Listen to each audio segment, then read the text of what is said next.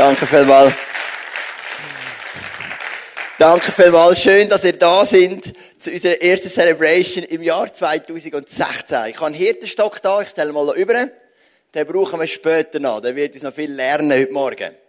Ich bin vor ein paar Tagen bin im Büro und ich habe Gott gefragt, habe versucht Gott zu fragen, Gott, was möchtest du uns schenken für das Jahr 2016? Und ich habe das Gefühl gehabt, dass mir Gott so wie vier Punkte gibt.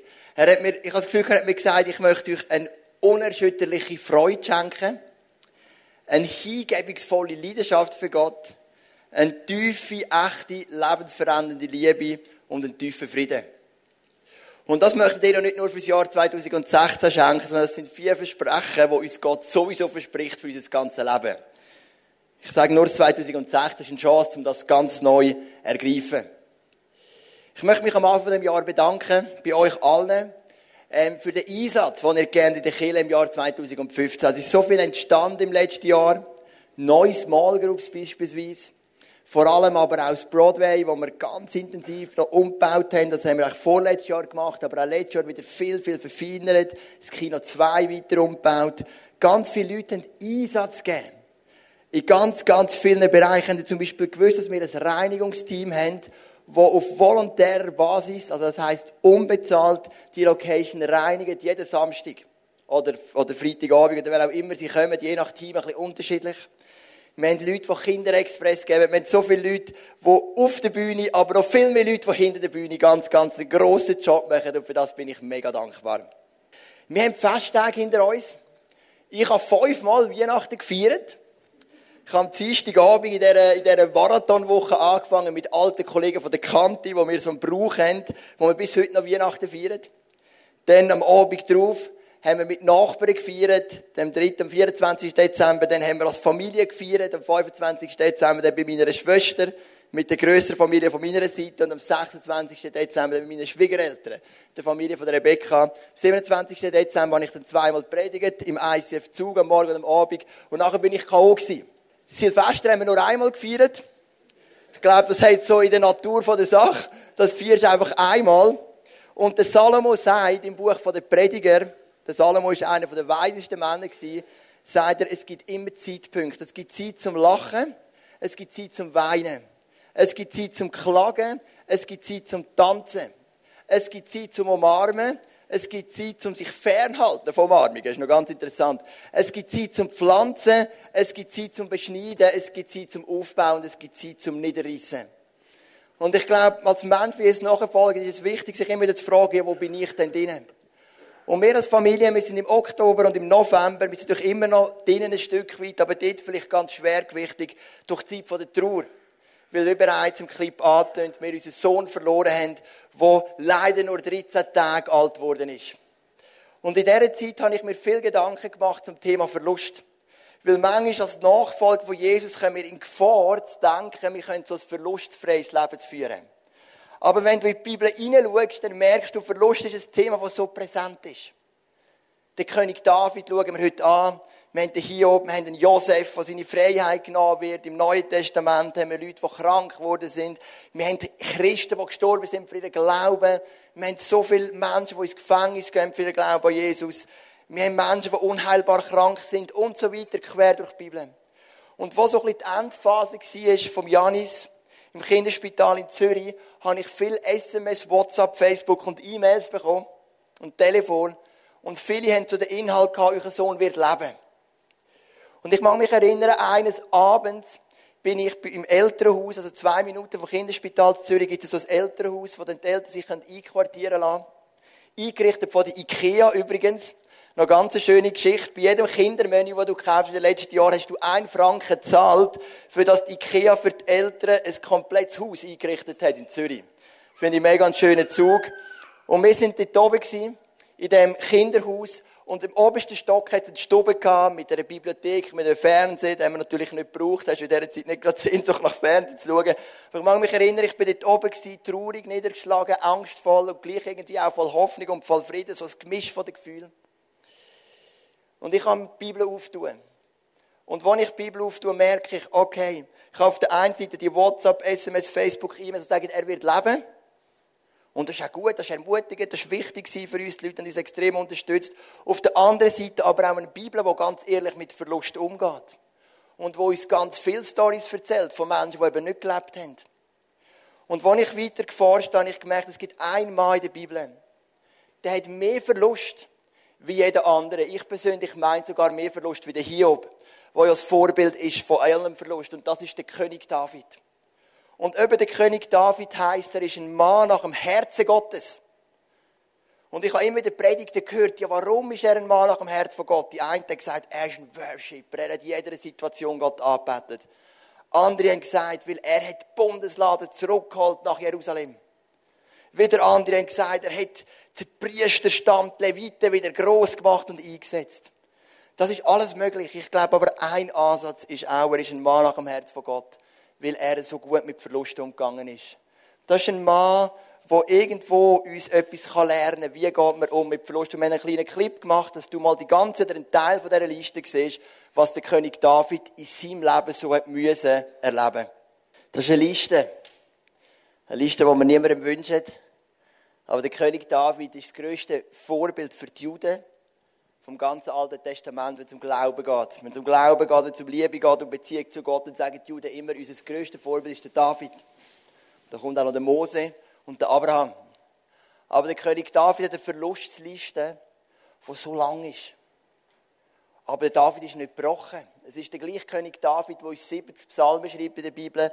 Wunderschöne Psalmen, auch bittere Psalmen auch Psalmen, wo, wo Gott anklagen und die Frage stellen. Aber der Große von den Psalmen sind Lieder voll Dankbarkeit, voll Ruhm, voll Ehrfurcht. Und wie ist das möglich, wenn du so viel erlebst, wie wir jetzt gehört haben beim König David? Deine Frau wird dir weggenommen, dein Königreich, drei Söhne, die sterben und so weiter und so fort. Deine Tochter, die vergewaltigt wird. Alles Sachen, jeder Einzelne genug Gründe, um zu sagen, hey, ich resigniere. Aber der David steht jedes Mal wieder auf. Und ich weiß nicht, wo in deinem Leben du mit Verlust konfrontiert bist. Vielleicht hast du gerade deinen Job verloren. Oder du merkst, du kommst im Job einfach nicht weiter, bist enttäuscht, dass andere bevorzugt werden bei Beförderungen. Ich habe hier ein Interview oder einen Text mitgenommen aus der Zugerzeitung von einem Mann namens Freddy Meyer. Der Freddy Meyer kommt von Oberägeri und er hat einen guten Job gehabt bis 50. Dann haben sie ihn wegrationalisiert, eine Versicherungsgesellschaft. Und seitdem ist er arbeitslos und lebt mit 2800 Franken im Monat. Seine Frau ist ebenfalls arbeitslos und er hat 444 Bewerbungen geschrieben und keinen Job mehr gefunden. Ich meine, das ist auch eine Art von Verlust, die schmerzt. Vielleicht bist du geschieden oder in einer Trennung. Du hast alles in eine Beziehung, was du hast, und du hast sie verloren. Und auch das ist ein Verlust, der unendlich schmerzt. Vielleicht hast du deine Gesundheit verloren. Du hast eine Diagnose unheilbar in irgendeinem Bereich von deinem Leben. Oder vielleicht hast du auch gekämpft um ein Geschäft. Hast Jahre, Jahrzehnte investiert in das Geschäft und irgendwann musst du sagen, es rendiert nicht mehr. Und du hast dich zurückziehen, du hast es aufgeben. Es gibt so viele Ebenen von Verlust in deinem und in meinem Leben. Und jeder Verlust ist anders. Es gibt Verluste, die sind abgeschlossen wie ein Todesfall. Also abgeschlossen in dem Sinne, du kannst den Toten nicht mehr zurückholen. Es gibt Verlust wie Scheidungen, da siehst du dich immer wieder vor Gericht oder vielleicht, wenn Kind übergibst, wo du merkst, das kommt immer wieder rauf. Es gibt ganz, ganz viele unterschiedliche Facetten. Wenn wir zurückgehen zum König David, dann könnte man sich sagen, der König David, der hat halt das nicht so ernst genommen, die Verluste. Er hat sich halt auch aufs Positive konzentriert. Aber im 2. Mose 1,26 merken wir, wie fest ihn Verlust schmerzt. Mein Bruder Jonathan, das ist sein bester Freund. Er sagt dem Bruder, wie schmerzt mich dein Verlust? Du warst mir lieber als der größte Schatz der Welt. Niemals kann die Liebe einer Frau ersetzen, was deine Freundschaft mir bedeutet hat. Also da merkst du, das ist nicht ein König, der einfach sagt, ich habe so ein grosses Reich, ich habe meine Frauen, ich habe meine Kinder und alles, was mich darüber hinweg tröstet. Sondern du merkst, das ist ein Mann, der zerbricht an jedem einzelnen von diesen Verlusten. Er leidet. Und im Psalm 22 schreibt er, mein Gott, mein Gott, warum hast du mich verlassen? Warum bist du so weit weg und hörst mein Stöhnen nicht? Mein Gott, den ganzen Tag rufe ich, aber du gibst mir keine Antwort. Ich rufe in schlaflosen Nachtstunden, aber ich finde keine Ruhe.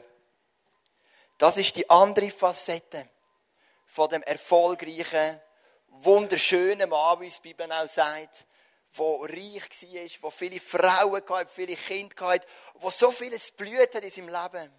Aber da ist auch eine Facette, die sagt, mein Gott, mein Gott, warum hast du mich verlassen? Das ist übrigens ein Vers, wo Jesus dann zitiert am Kreuz. Am Kreuz hängt Jesus und er sagt, mein Gott, mein Gott, warum hast du mich verlassen? Das ist ein Zitat von Psalm 22, Vers 2, von seinem Stammvater David, das er da zitiert. Da mag ich mich erinnern, in dieser Zeit von Janis, hat es in, in, in Zürich im Kinderspital, gibt es ein bisschen weiter oben, so eine reformierte Kirche, Hottingen. Die Kirche ist wunderschön, die ist so römisch gebaut, mit so grossen Säulen, für die ganz wenigen von euch, die schon mal in Zürich sind, ähm, die das zufälligerweise vielleicht sogar die Kirche kennen, keine Ahnung. Und ich bin fast jeden Tag ein oder zweimal dort rein und habe mich zurückgezogen in die Kirche.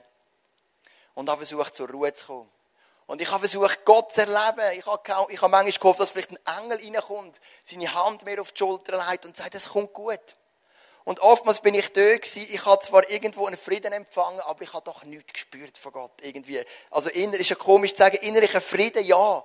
Aber mir ist nicht passiert. Ich habe gesagt, Gott redet zu mir. Und ich habe oft erlebt, wie Gott redet, aber es ist einfach nichts gekommen. Und das mehrere Tage lang. Und ich habe mich ein bisschen gefühlt wie der König David. Und manchmal im Verlust deine erste Reaktion ist, oder du fühlst dich so verlassen. Verlassen von Gott. Du hast so viel Gutes erlebt mit Gott im Worship. Vielleicht gerade bei uns in der Kirche, in der Small Group, in der Familie, in deiner persönlichen Zeit, in der Natur, wo auch immer. Und plötzlich bist du da und Gott ist so weit weg. Ich mag mich erinnern, wo der Alan gekommen ist, einer meiner besten Freunde, ist auch der Götti vom Janis und er ist mich besuchen dort im Kinderspital und wir sind kreuz und quer durch Zürich gelaufen. Und ich habe ihm gesagt, weisst, wenn der Janis stirbt, falls er stirbt, es war eine Hoffnung zu dieser Zeit, dann habe ich ein doppeltes Problem. A ist es der persönliche Verlust für meine Familie und für mich. Aber B habe ich Angst, dass ich nie mehr predigen predigen Weil, wenn Gott meine Hoffnung auf Heilung nicht erfüllt, wie will ich den Menschen helfen, die vor mir stehen und sagen, Joel, wir haben ein Problem? Kann ich dann noch sagen, Gott kann das heilen? Wenn Menschen kommen und sagen, wir haben Krebs, kann ich dann noch glauben, Gott kann das heilen?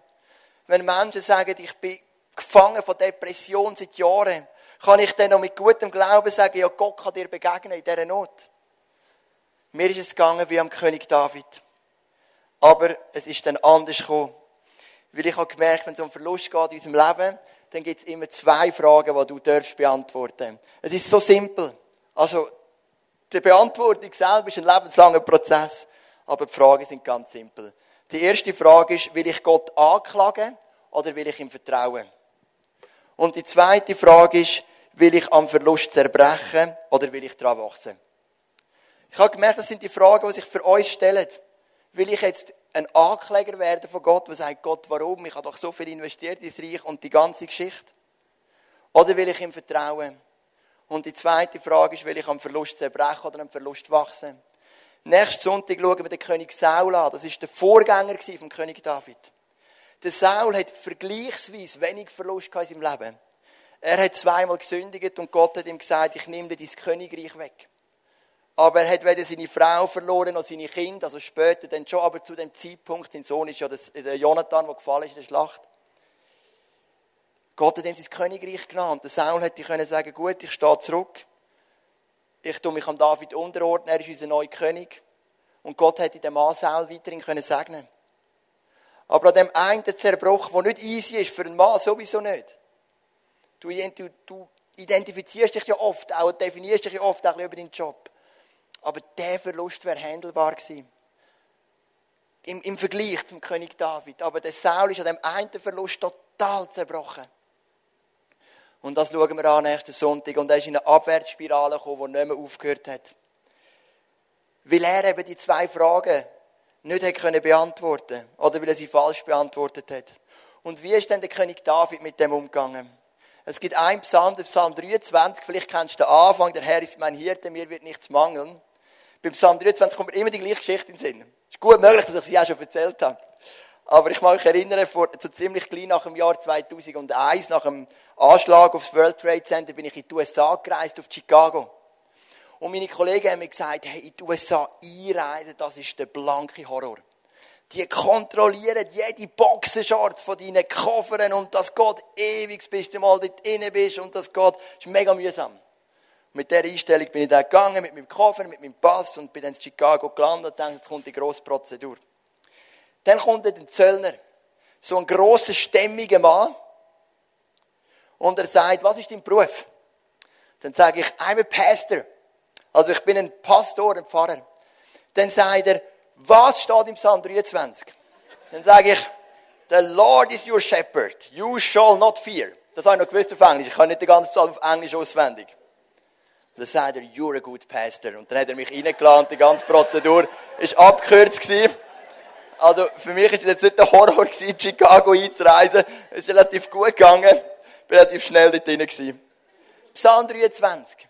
Das ist der vermutlich bekannteste Psalm von David. Wir möchten uns heute befassen mit den Versen 4 bis 6. Weil in den Versen 4 bis 6 finden wir die Antwort auf seine Fragen. Die erste Frage, will ich Gott anklagen oder will ich ihm vertrauen, wird beantwortet im Vers 4. Selbst wenn ich durch ein finsteres Tal gehen muss, wo Todesschatten mich umgeben, fürchte ich mich vor keinem Unglück, denn du, Herr, bist bei mir. Dein Stock und dein Hirtenstab geben mir Trost. Ich habe ein bisschen trockenes Maul, ich muss geschwind trinken. Der David sagt, und er weiß, auf was er redet, wie wir gesehen haben, es gibt ein Tal von den Todesschatten. Der David ist x-mal durch das Tal durchgelaufen, wo seine drei Söhne gestorben sind, wo auch Berater, Freunde sonst von ihm gestorben sind, wo man gar nicht auf der Liste kann, wo der Jonathan gestorben ist. Er hat gewusst, wie es ist, durch das Tal von den Todesschatten durchzugehen. Und wörtlich heißt das Wort durchgehen, heißt wandern. Wandern ist nicht Tempeln, Wandern ist aber auch nicht Springen. Du weißt, wie es ist, ein Tag wandern ist wunderschön. Also gut, jetzt mit kleinen Kindern bin ich jetzt nicht mega empfehlenswert, den ganzen Tag wandern, aber vielleicht eine Stunde liegt noch drinnen. Aber sonst, vielleicht ohne Kind, mit einer Frau zusammen oder mit Kollegen mal einen richtigen Tag wandern, ist doch etwas Herrliches. Wandern heisst, ich habe ein regelmäßiges Tempo. Du kennst vielleicht auch von der Militärmarsch, oder? Du hast dein regelmäßige Tempo und du gehst dort durch. Du springst nicht, aber du tempelst auch nicht. Und der David hat gewusst, in meinem Leben gehört das Wandern durch das Tal von der Todesschatten immer wieder dazu. Und er hat sich dem immer wieder gestellt. Und dann heißt es, fürchte ich mich vor keinem Unglück, denn du Herr bist bei mir.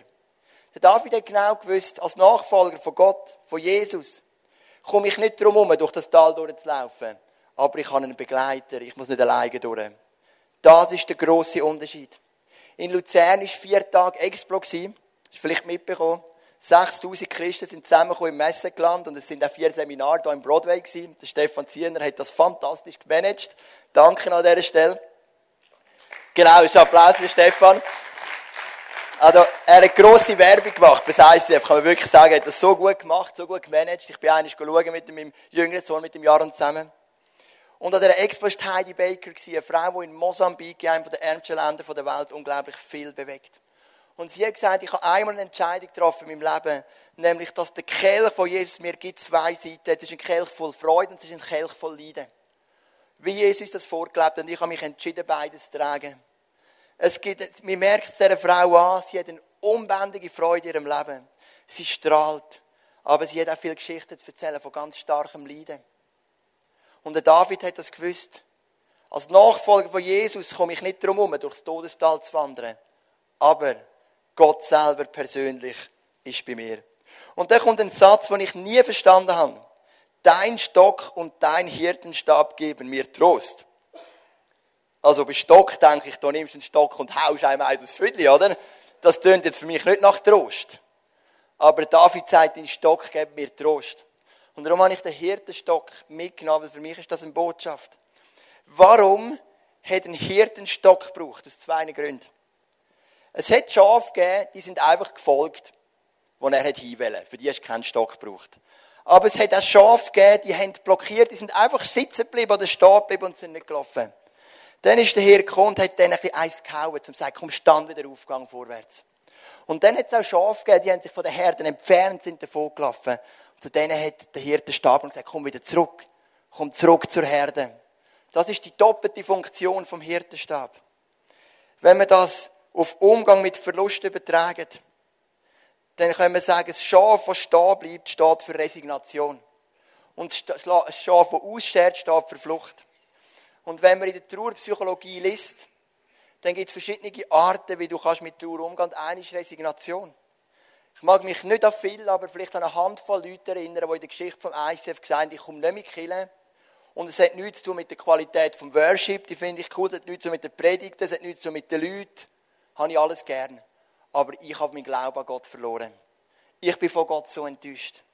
Gott hat mich verloren, Gott hat mich nie gesegnet. Und das sind die Schafe, die irgendwann stehen bleiben und sagen, ich resigniere total. Und da kommt Jesus mit seinem tröstenden Stab und sagt, hey komm, wir stehen wieder auf. Das wäre ich gewesen, wenn ich gesagt hätte, ich kehre nicht mehr zurück als Pastor, ich kann es nicht mehr handeln. Dann kommt der tröstende, feine Jesus, gibt mir einen kleinen Schlag und sagt, komm Joel, wir stehen wieder auf. Und dann gibt es Flucht. Wir sagen, dass Frauen und Männer in der Psychologie ganz anders auf Verlust reagieren. Frauen sehen den Verlust als etwas, was vor ihnen ist. Etwas, was sie konfrontieren und sie gehen direkt darauf zu. Frauen sind sehr viel stärker im Umgang mit Verlust wie Männer. Frauen sehen Verlust, sie trauern und sie nehmen den an. Klar, das ist jetzt absolut geredet, es gibt immer Ausnahmen. Männer rennen vom Verlust davon. Und irgendwann kommt der Verlust und überholt sie von hinten. Und das ist nie gut. Männer flüchten. Und jede Statistik sagt, dass der häufigste Fluchtort für Männer ist die Arbeit. Natürlich können Männer auch in Sucht flüchten in was auch immer, aber der häufigste Fluchtort von Männern ist Arbeit.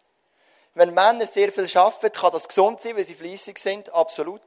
Aber oftmals kann es auch eine Flucht sein. Workaholics. Und da kommt der Jesus eben auch, wenn er sieht, wie wir flüchten, von etwas davonlaufen, mit seiner tröstenden Art sagt, komm doch wieder zurück. Es bringt nichts davor zu laufen.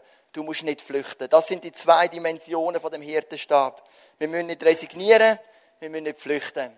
Jesus holt uns zurück. Und darum sagt der David, sein Stecken und sein Stab, sie tröstet mich. Der David sagt ganz klar, ich werde Gott nicht anklagen, sondern ich werde ihm weiter im vertrauen. Weil im Tal der Todesschatten ist er bei mir. Der Vers 5 gibt Antwort auf die Frage, will ich am Verlust zerbrechen oder will ich daran wachsen? Jetzt kommt wieder so ein Vers, den ich nie verstanden habe. Du lädst mich ein und deckst mir den Tisch selbst vor den Augen meiner Feinde. Du salbst mein Haupt mit Öl, um mich zu ehren und füllst meinen Becher bis zum Überfließen. Du lädst mich ein und deckst mir den Tisch selbst vor den Augen meiner Feinde. Also stell es mal bildlich vor. Da ist der König David mit einem fetten von Chinois und vor ihm sind seine Finde angekettet und schauen ihm zu, wenn er isst. Also das ist eine wörtliche Auslegung von dem Vers, oder? Aber ich habe gedacht, also das kann es ja nicht bedeuten. Also für mich macht das weniger Sinn. Und als ich ein bisschen tiefer reintaucht bin, habe ich ganz eine andere Bedeutung gefunden. Was sind Finden? Finden können natürlich menschlich sein, aber unsere wirklichen Finden gemäß der Bibel sind der Teufel und alles, was er mitbringt in seiner Gefolgschaft. Eifersucht, Unversöhnung, Tod, Verzweiflung, alles, all die Sachen, Wut und so weiter. Das bringt er mit. Das ist nicht das, was Gott will für unser Leben. Das sind unsere Finden. Und was der König David da sagt, die Finden werden mich nicht zerstören. Selbst wenn die Finden auf mich hineinschlagen, Tod, Verzweiflung, Angst, Sorge.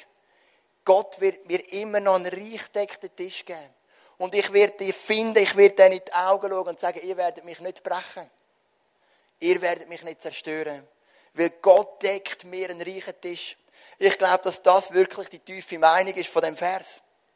Und der David sagt, ich werde am Verlust nicht zerbrechen, sondern ich werde am Verlust wachsen. Und das ist eine wichtige Entscheidung, die wir treffen dürfen. Und dann sagt er, du salbst mein Haupt mit Öl. Öl ist ein Bild für den Heiligen Geist. Du erfüllst mich mit dem Heiligen Geist und füllst meinen Becher bis zum Überfließen. Und das ist nochmal ein Vers, wo Jesus aufnimmt im Neuen Testament, weil er sagt, der Find kommt zum Rauben und zum Stellen, aber Jesus bleibt, bringt das Leben und das im Überfluss. Er zitiert ab Psalm 23, Vers 5. Jesus bringt Leben im Überfluss, auch trotz Verlust. Und dann kommt der Vers 6, nur Güte und Gnade werden mich umgeben, alle Tage meines Lebens, und ich werde wohnen im Haus des Herrn für alle Zeit. Mich hat das Wort nur wirklich gestört. Ich hätte jetzt okay gefunden, wenn er gesagt hat, Güte und Gnade werden mir folgen. Aber nur, wir haben die Liste gesehen vorher. Da ist ja definitiv ganz viel nicht gut gewesen. Also wenn deine Tochter vergewaltigt wird, das ist definitiv nicht gut. Wenn 70.000 Menschen an der Pest sterben, das ist definitiv nicht gut. Was meint der König David? Ich glaube, er bezieht es auf seine innere Welt, nicht auf seine äußere Welt. Er sagt ich wandere immer wieder durchs Tal der Todesschatten. Dass nur Güte und Gnade, das bezieht sich auf sein Innenleben. Weil der König David ganz genau weiß, dass sein Innenleben selbst in der Trauer, in der Verzweiflung, in der Angst, darf gefüllt sein mit dem Licht von Jesus, so wie wir es predigt haben vor zwei Wochen an der Weihnachten. Und so kann der König David trotz der ganzen Liste sagen, nur Güte und Gnade werden mich umgeben. Und dann sagt er, ich werde wohnen im Haus des Herrn für alle Zeit. Das ist seine innere Gewissheit. Meine Perspektive ist die Ewigkeit. Genau dort, wo unser Sohn jetzt ist. Genau das, wo uns so viel Trost gibt. Und der David geht durch das Tal der Todesschatten mit dem Fokus auf die Ewigkeit. Es gibt im Alten Testament eine ganz interessante Geschichte. Das Volk Israel ist in der Wüste und sie haben sich vom Herz her von Gott entfernt. Und dann heißt dass ein Schlangenplag kommt. Und die Ersten werden vergiftet und sterben. Und das Volk Israel kommt zu Mose und zu Gott und schreit, Gott, errette uns von dieser Schlangenplage. Gott erhört das Gebet. Aber was ist sein Lösungsansatz? Der einfachste Lösungsansatz wäre die Schlange wieder zurückzubefehlen. Aber das macht Gott nicht. Er nimmt eine Stange, oder er sagt der Mose, nimmt eine Stange und macht eine Schlange aus Bronze und hängt die auf. Und alle, die von der Schlange gebissen werden, sollen auf, das, auf die Schlange am Kreuz, an dem Holzstab schauen und sie werden wieder gesund. Und manchmal in unserem Leben will Gott uns die Schlange nicht nehmen. Er will nur, dass unser Fokus aufs Kreuz geht. Das ist die große Chance, selbst in einem Verlust. Die Schlangen sind oft noch da in deinem und in meinem Leben. Aber unser Fokus darf aufs Kreuz gehen. Weil im Neuen Testament schreibt der Johannes, dass das Bild nichts anderes als Bild ist für das Kreuz von Jesus. Die Schlangen sind da, aber der Fokus ist das Kreuz. Im Psalm 40, Vers 2 und 3, wir haben da alles Psalm von David, schreibt er, beharrlich habe ich auf den Herrn gehofft. Da wendete er sich mir zu und er hörte mein Schreien. Er zog mich aus der Grube, die mein Ende bedeutet hätte, aus Schlamm und Morast. Er stellte meine Füße auf festem Grund und gab meinen Schritten sicheren Halt. Ich glaube, das ist ein Versprechen für uns.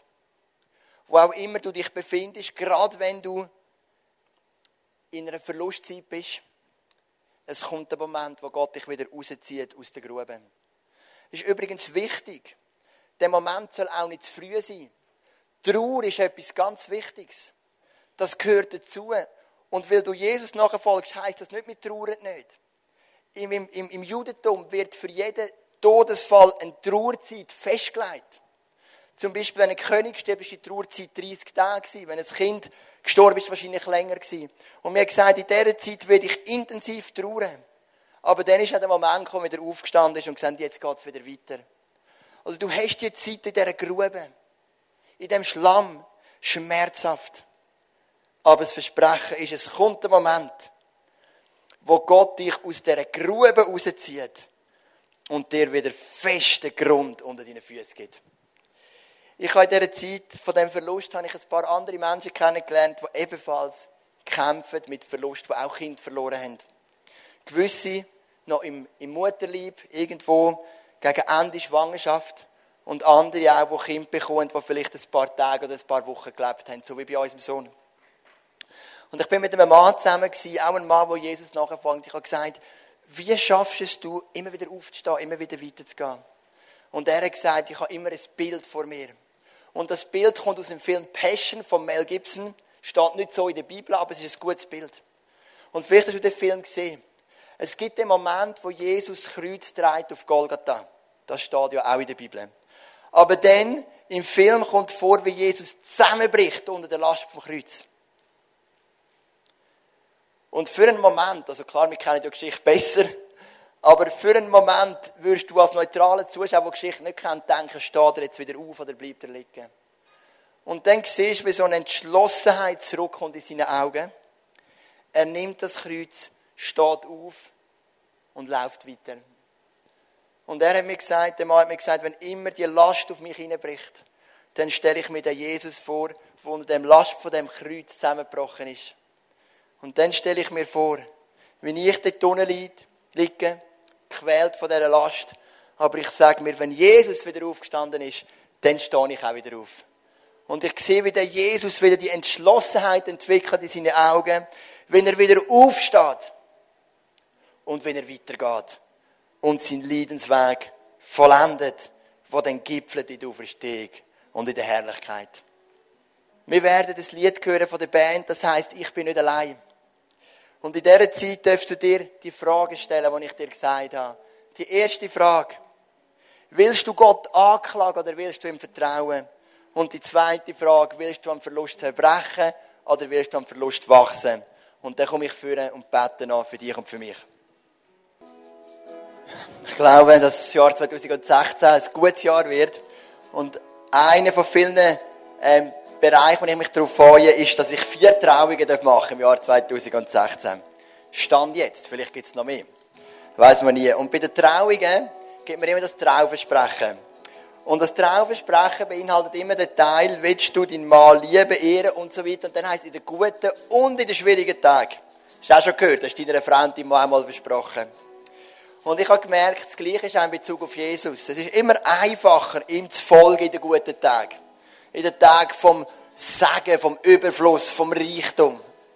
Aber das Versprechen, das ich meiner Frau gebe und sie mir, du deiner Frau und deine Frau an dir, das gilt auch für Jesus. Wo du sagst, meinem Jesus folge ich in den guten Tagen und in den schwierigen Tagen. Auch dort, wo ich vielleicht den Sinn nicht verstehe. Dort, wo der Verlust schmerzt dort, wo eine Verziehung zerbricht oder ich einen Job verliere, dort gehe ich zu dem Jesus und lasse mich von ihm trösten. Durch seinen Hirtenstab. Ich möchte für dich beten, wenn du Ja sagen für diese zwei Entscheidungen. Ich werde Gott nicht anklagen, sondern ihm vertrauen. Ich werde am Verlust nicht zerbrechen, sondern daran wachsen. Nächsten Sonntag schauen wir den Saul an. Wir schauen, wie ein Verlust dich in eine Negativspirale hineinbringen Und vor allem schauen wir, wie du mit der Hilfe von Gott kannst eine Negativspirale in deinem Leben zerbrechen Du hast nach meinem Gebet die Möglichkeit, zum Abendmahl zu gehen, links und rechts. Wir werden es heute nicht einfach nehmen, sondern es werden die Leute dort stehen, die es dir verteilen. Wir strecken dir das Brot entgegen als ein Zeichen vom Lieb von Jesus. Was heisst, es ist der Lieb von Jesus, der für dich gebrochen worden ist. Er hat gelitten für dich. Und dann nehmen wir den Traubensaft als Zeichen für den Neubund fürs Leben. Weil das Leben wieder zurückgekommen ist. In ihn und auch in uns. Ich möchte für dich beten und dann kannst du zum Abendmahl und wir gehen einfach rein in den zweiten Teil vom Worship. Jesus Christus, du bist im Leiden vorangegangen. Es heisst, dass du hast durch Leiden Gehorsam lernen gegenüber deinem Vater in diesen 33 Jahren auf der Erde. Es heisst, dass du Schmerzen getragen hast, dass du gelitten hast im Garten Gethsemane, dass dein Vater gesagt hat, wenn es möglich ist, lass den Leidenskelch an mir vorbeigehen. Aber es hat auch für dich keine Abkürzung gegeben. Du hast durch, durch die ganze Passionsgeschichte und bist als Sieger aufgestanden, drei Tage später. Und ich möchte für mein Leben zwei Entscheidungen treffen heute Morgen. Ich werde an meinen Verlusten nicht zerbrechen, sondern wachsen. Und ich werde dir vertrauen und dich nicht anklagen. Und ich bitte dich für jeden und jede da drinnen, der diese Entscheidung mit mir heute fällt. Und der damit auch sagt, mit meinem Jesus gehe ich durch die guten Zeiten genauso wie durch die schwierigen Zeiten. Amen.